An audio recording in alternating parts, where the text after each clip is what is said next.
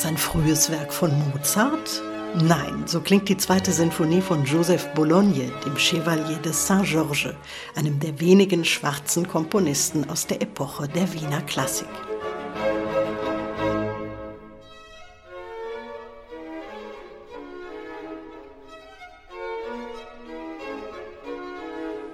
Saint-Georges kam als Sohn eines französischen Adeligen und einer schwarzen Sklavin in Guadeloupe zur Welt. In Frankreich stieg er als Violinvirtuose und Leiter berühmter Orchester zu einem Star auf. Ganz Paris lag ihm zu Füßen. Und auch als Komponist beherrschte er sein Metier, wie diese Dedo-Sinfonie beweist.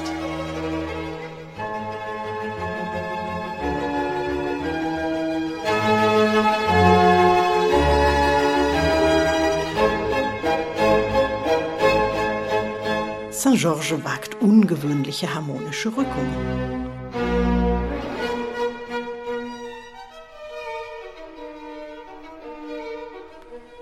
Er setzt apart verschattete Kontraste.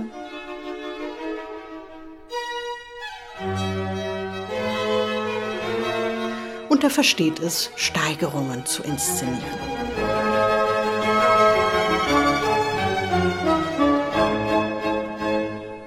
Ganz in seinem Element ist der Chevalier aber beim galanten Stil.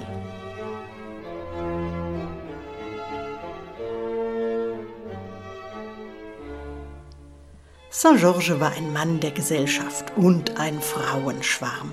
Er sah blendend aus, galt als brillanter Tänzer.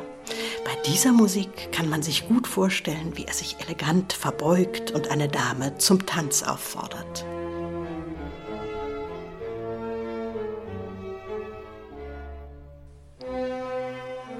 Sogar die Königin Marie Antoinette war ganz hingerissen von seiner Kunst und seinem Charisma. Der Chevalier war ihr Lieblingsmusiker. Sie lud ihn zu sich ein, ließ sich von ihm vorspielen und bat ihn, mit ihr zu musizieren.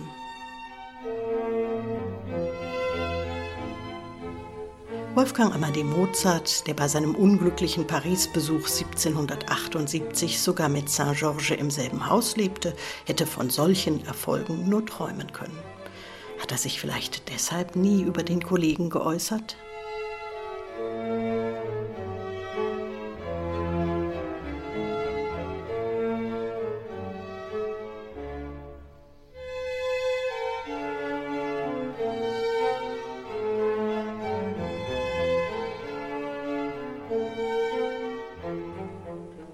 Chevalier hatte ein ausgezeichnetes Gespür für den Geschmack der Zeit und er wusste, wie er sein Publikum ködern konnte.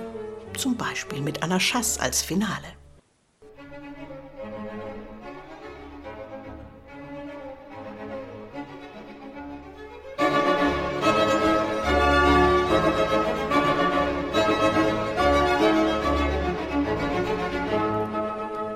Dieser Schlusssatz aus der Dedo-Sinfonie ist eine Jagdmusik, wie sie damals in Frankreich groß in Mode war.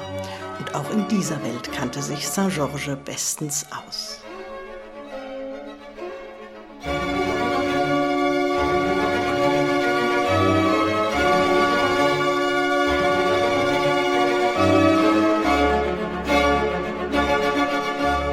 Er war ein glänzender Reiter, hatte beim Militär den Umgang mit allerlei Waffen gelernt und sorgte als Fechter für Furore. Dass er nach der Französischen Revolution sogar eine Legion von 1000 Soldaten aus den Kolonien anführen sollte, wusste er allerdings noch nicht, als er diese Musik komponierte. Das Leben des Joseph Bologne, Chevalier de Saint-Georges, verlief turbulent wie ein Roman. Ihn allein als Le Mozart Noir, als den schwarzen Mozart zu bezeichnen, wird diesem Musiker nicht gerecht. Viel interessanter ist es, seine Musik mit Werken von Mozart zu koppeln. Für genau diese spannende Begegnung sorgt das Mahler Chamber Orchestra mit einer Matinee am 28. August bei Lucerne Festival. Und dabei könnten sich die Etiketten durchaus ändern. Denn wer weiß, vielleicht sprechen wir hinterher nicht mehr von Bologna als dem Mozart Noir, sondern auch von Mozart als dem Boulogne Blond. In Paris der 1770er Jahre wäre dieser Titel für Mozart eine Ehre gewesen.